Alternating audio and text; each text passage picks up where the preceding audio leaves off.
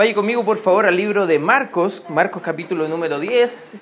¿Cuántos de los presentes les gustaría tener recursos, ya ser más rico? Y no estoy hablando de jugar un loto, hermano, jugar un quino para tener el pozo acumulado y tener una mejor vida, pero ¿cuántos de los presentes sí les gustaría tener una vida un poco más acomodada? No sé si habrá alguien, quizás algunos, y no está mal quizás pensar en los recursos como algo malo, hermano. Incluso vamos a ver en este caso de la escritura que Dios no está tanto poniendo énfasis en los recursos del joven como sí en la condición espiritual que está teniendo este joven. En la Biblia encontramos muchos hombres grandemente utilizados por Dios, pero que tenían grandes recursos y Dios no estaba en contra de los ricos.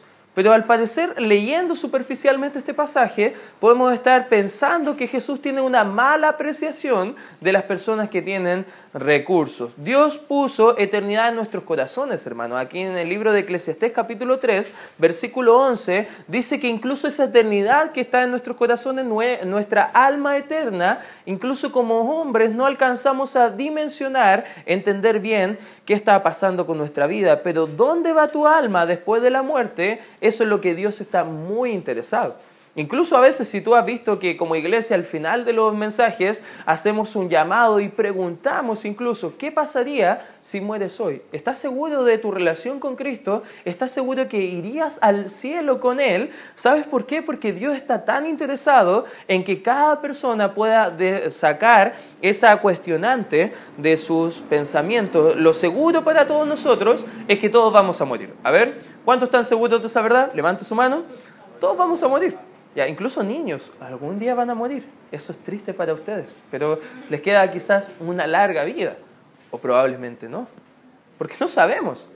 Lo seguro es que todos moriremos, no sabemos el día, no sabemos la hora, y no sabemos incluso si vamos a morir antes de que vuelva Cristo Jesús por nosotros. Y en estos casos, de, todos los casos que hemos visto en Marcos, en el capítulo número 10 vemos un joven que fue una de las pocas personas que se fue peor de lo que vino a los pies de Jesús. Y fue un joven que tenía mucha influencia. Capítulo número 10, versículo 17, dice la escritura, al salir él para seguir su camino, vino uno corriendo e hincando la rodilla delante de él, le preguntó, Maestro bueno, ¿qué haré para, qué dice la escritura? Ayúdame. La vida eterna. ¿Qué haré para ser salvo? ¿Qué haré para ser un hijo de Dios? Bueno, una buena pregunta. No sé si te, te, llama la atención la pregunta. Este joven, a pesar de sus recursos, estaba interesado de su alma. La inquietud era estar seguro de su salvación. Fíjate lo que dice el 18. Jesús le dijo, ¿por qué me llamas bueno? Ninguno hay bueno, sino solo uno, Dios. Los mandamientos sabes, no adulteres, no mates, no hurtes, no digas falso testimonio, no defraudes, honra a tu padre y a tu madre. Él entonces respondiendo le dijo, Maestro, todo esto lo he guardado desde mi juventud. Entonces Jesús, mirándole, fíjate la actitud de Jesús, le amó. Él mirándole le amó y ¿qué le dijo? Le dijo, una cosa te falta. Y así titulado el mensaje de esta tarde, hermano. Si quieres tomar apuntes, póngale por favor una cosa te falta. Porque quizás hay personas que nosotros conozcamos que les falta esta misma cosa que este joven. ¿Y qué le faltaba? Aquí en la escritura sigue mostrándonos, anda, vende todo lo que tienes y dalo a los pobres y tendrás tesoro en el cielo. Aquí la escritura, algunos pueden pensar, ah, el modelo para ir al cielo vender todo, ser pobre y así Dios va a estar contento conmigo. No, no, fíjate cómo sigue el pasaje. Dice, y ven, sígueme tomando tu cruz. ¿Te acuerdas que ya en el capítulo número 8 mostraba que todo aquel que quiere seguir en pos de Él debe venir a Él, negarse a sí mismo, tomar su cruz y seguirle? Está diciendo lo mismo este joven que ha dicho a todos aquellos que quieren ser seguidores de Cristo Jesús. Entonces Jesús, perdón, perdón, el 22 dice, pero él, el joven este, afligido por esta palabra, se fue triste porque tenía muchas posesiones. Era muy rico al parecer este joven.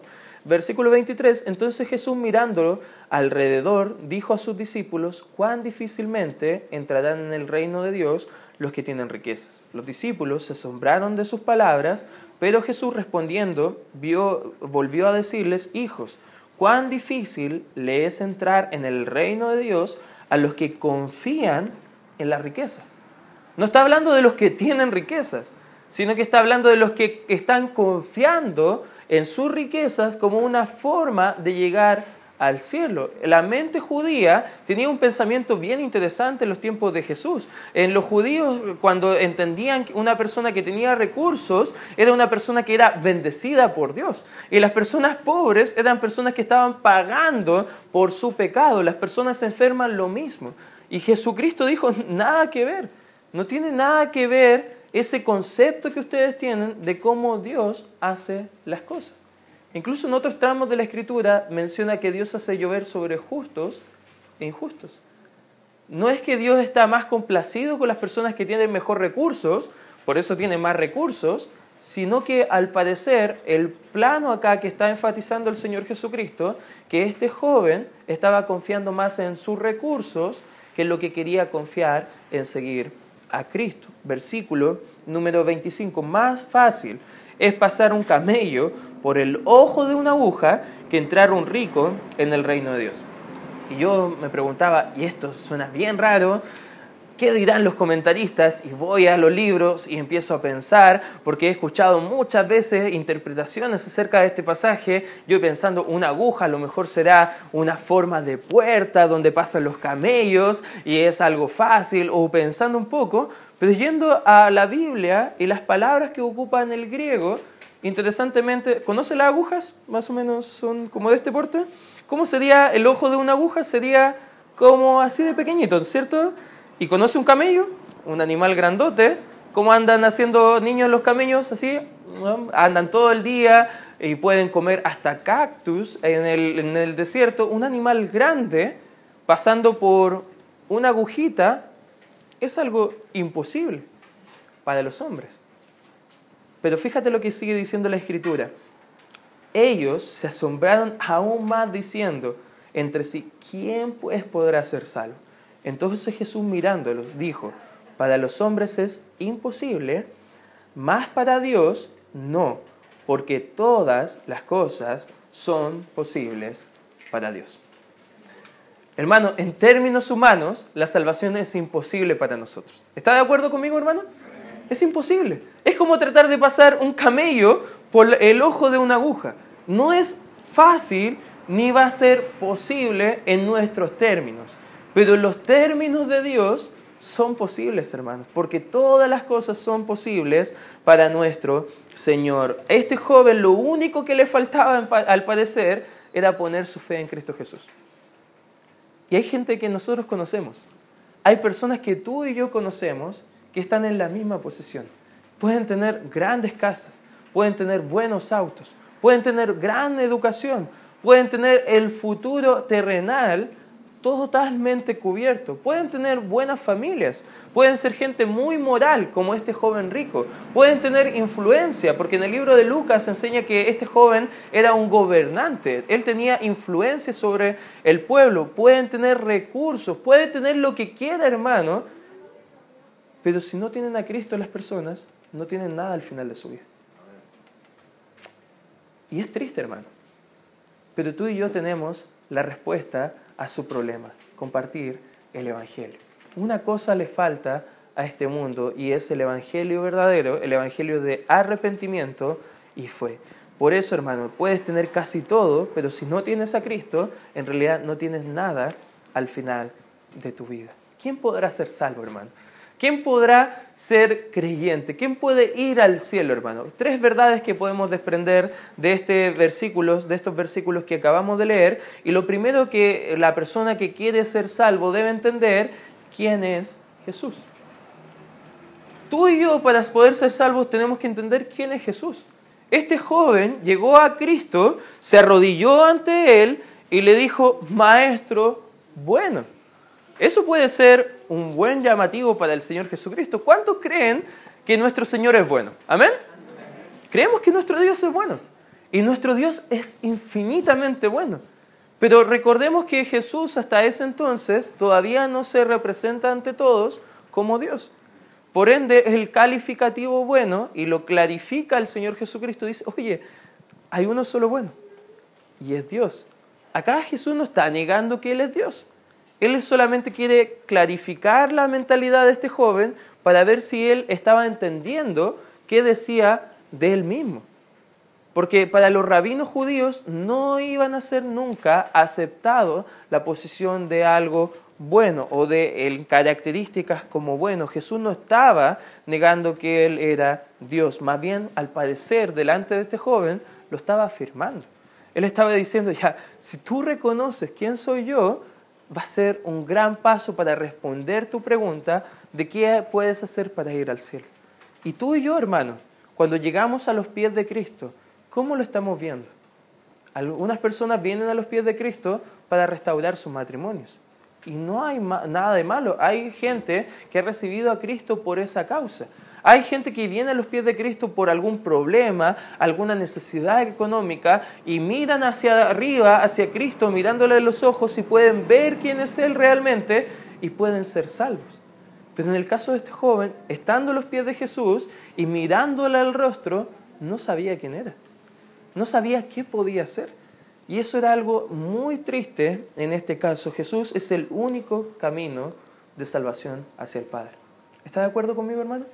Fíjese lo que dice Juan 14, 6. Juan 14, 6 es bien interesante que lo podamos entender, hermano. Juan capítulo 14, versículo número 6. Dice la escritura, Jesús le dijo, yo soy el camino y la verdad y la vida.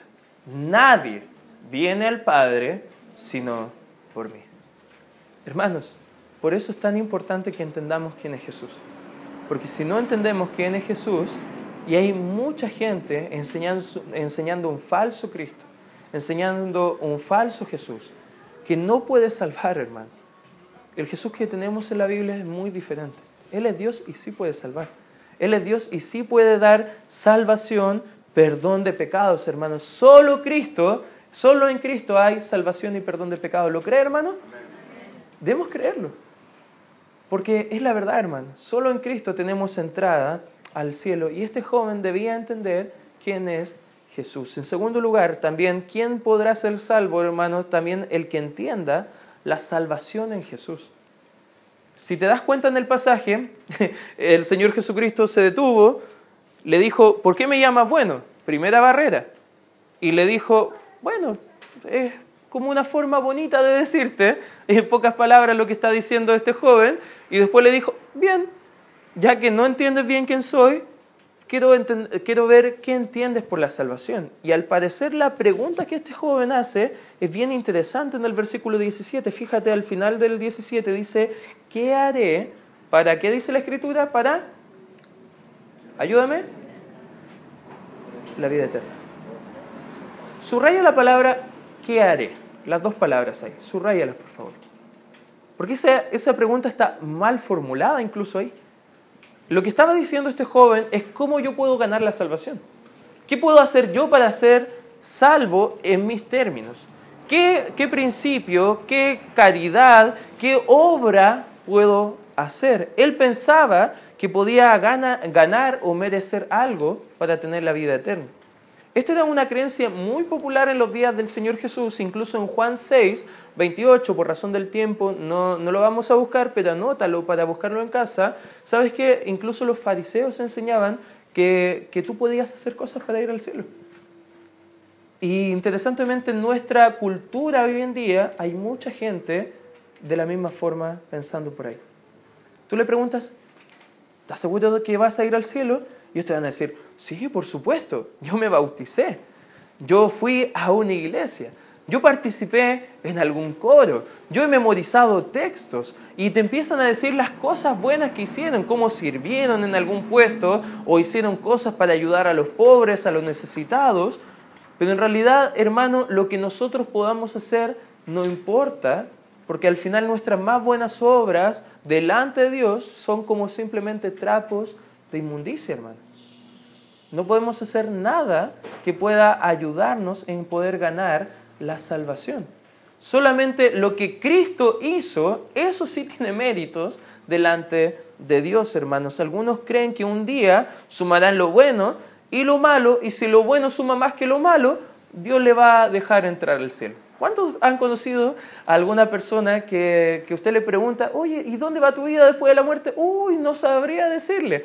Espero que San Pedro me abra las puertas. No sé si alguna vez has escuchado algo por el estilo. Incluso en YouTube el otro día encontré un video bien interesante donde estaba el buenómetro. No sé si usted ha visto algo así, que venían las personas y ponían sus obras y ahí salía rechazado o no, aceptado y cosas por el estilo. Es muy interesante la ilustración porque eso es lo que al final la gente cree. Y es un concepto errado de la salvación. Porque detrás de ese concepto errado de salvación hay un pensamiento, una visión diluida acerca de la Biblia.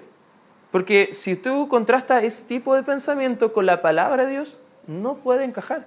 Tú puedes contrastar ese pensamiento con tu noción de pecado y también es una noción diluida con la noción de Jesucristo. Al final ese tipo de pensamiento es antibíblico, hermano, y lo único que trata ese pensamiento es poder justificar su actuar y poder negar la forma de salvación bíblica que es arrepentirnos y creer.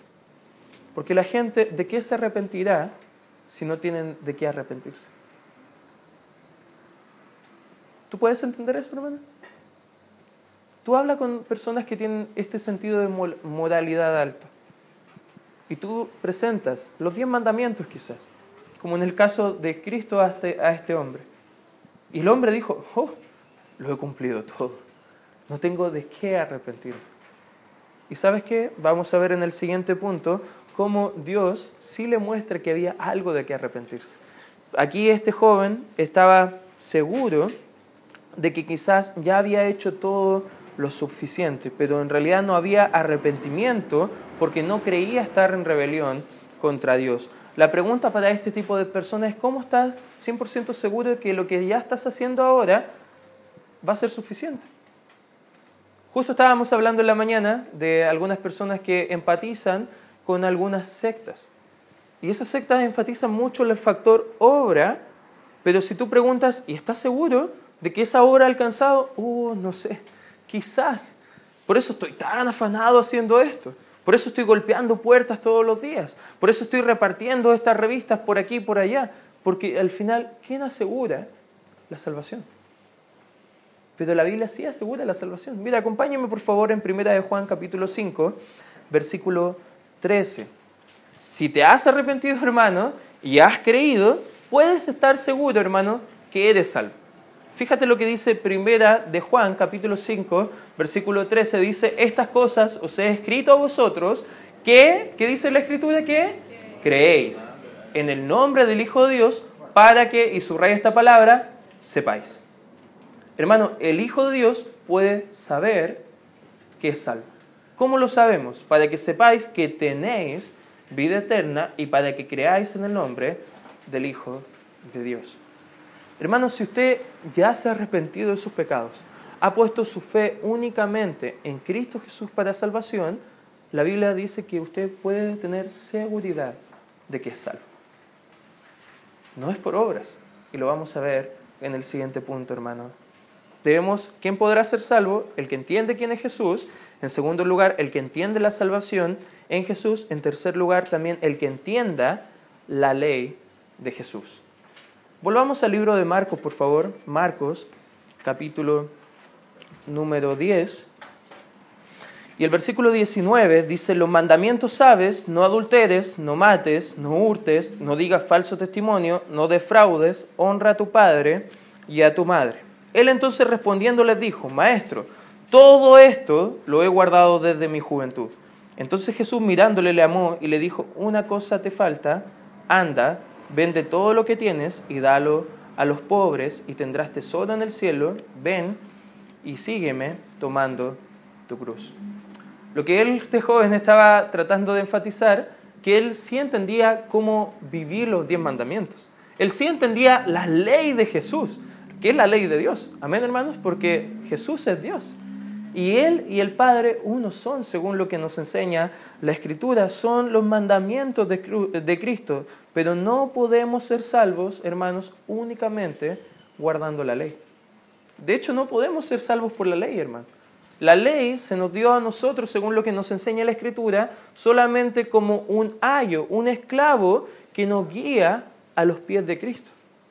Porque la ley nos muestra la imposibilidad de que nosotros podamos cumplir todos los aspectos de la ley. Somos salvos por fe, hermanos, sin obras de la ley. Entienda bien eso. Somos salvos sin obras de la ley, pero por fe. Amén. Eso es algo que debemos entender. Dos textos que quiero que podamos buscar. Eh, Romanos 3. Acompáñenme por favor ahí. Romanos capítulo 3. Romanos capítulo 3, versículo 28. Romanos capítulo 3, versículo 28. Fíjate la conclusión que da el apóstol Pablo sobre este asunto de fe y obras y dice, concluimos pues que el hombre, el ser humano, es justificado delante de Dios por fe sin las obras de la ley. Hermano, hay gente que está enfatizando mucho el guardar el sábado, el enfatizar mucho de no comer ciertos alimentos enfatizando mucho el cumplimiento de la ley para ir al cielo. Hermano, la Biblia enseña que no es por cumplir la ley que tú vas a ir al cielo. Porque la conclusión lógica no es por obras, sino que es por fe. Efesios, un texto muy conocido, acompáñenme por favor ahí también. Efesios capítulo 2, Efesios capítulo 2, versículo número 8. Fíjate lo que dice la escritura en Efesios capítulo 2, versículo número 8, porque por gracia soy salvo por medio de la que dice la escritura. Y esto no es de nosotros, pues es un don de Dios, no por obras, para que nadie se gloríe. ¿Sabe que un espejo no muestra lo sucio que estamos, pero el espejo no puede lavarnos? ¿Entiendes eso? Tú vas en la mañana, ahí todo, todo despeinado, con la baba quizás colgando, y te miras al espejo y dices, oh, que amanecí mal, necesito bañarme a lo mejor, o peinarme mejor. Le digo como yo amanezco, hermano, amanezco con una pluma así gigante y tengo que ahí meterme de cajón a la ducha porque por más que me moje y me peine, no va a bajar con nada ese monstruo que está ahí arriba. Pero el espejo, ¿qué nos muestra? Lo mal que estamos. Pero el espejo no puede lavarnos. De la misma forma la ley no muestra nuestro pecado, pero no puede justificarnos. No puede limpiarnos del pecado. Incluso en el Cordero Pascual solamente cubría el pecado por un año, pero Cristo el Cordero de Dios no viene a cubrir el pecado, si bien no viene a quitar el pecado. Eso lo dijo Juan el Bautista. Es aquí el Cordero de Dios que quita el pecado del mundo. Solo Cristo puede salvar, hermano, y por eso la fe en Él es lo que nos va a ayudar a ser salvos. La ley puede llevarte a Cristo, pero no puede hacerte justo como Cristo. Solo la gracia puede hacer eso, hermano. Por eso la gracia de Dios es algo tan maravilloso, hermano. La gracia de Dios te puede dar seguridad y descanso de que tu salvación no depende de lo que tú hayas hecho, sino de lo que Cristo ya hizo y tú te, ya te arrepentiste de lo que antes habías hecho y pusiste tu fe para que Él te salvara y descansamos en su gracia, hermano. Porque eso es maravilloso para el cristiano, no es una licencia para pecar.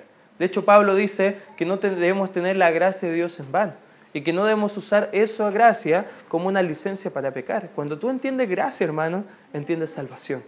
Y cuando tú entiendes salvación, vives confiado, agradando a Dios, porque entiendes que incluso tus más imperfectos formas de querer agradar a Dios, Dios lo va a tomar con gracia y va a sentirse complacido porque tú estás en Cristo.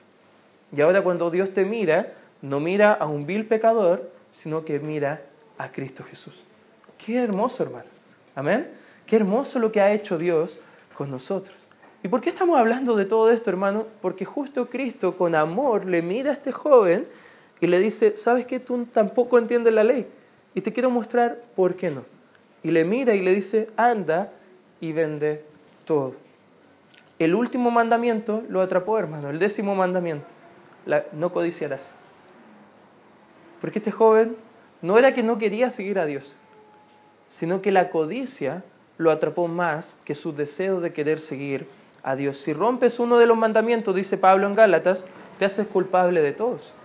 ¿Y sabes qué? Este joven rompió ese mandamiento, rompió esa ley para dejar en claro que la ley de Dios es cierta, que nosotros no podemos ir al cielo por nuestras buenas obras. La codicia es el amor al dinero.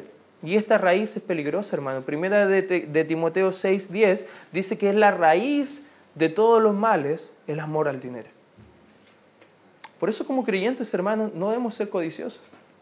No debemos buscar solamente satisfacer nuestras vidas terrenales. Sí es bueno, hermano, tener un buen trabajo, tener una casa, tener algunas comodidades, pero si tú solamente vives para eso, hermano, y te olvidas que existe un Señor y que un día tendrás que rendir cuentas delante de Él y mirarle cara a cara y Él te va a demandar de ti, hermano, ¿qué has hecho con lo que yo te he dado?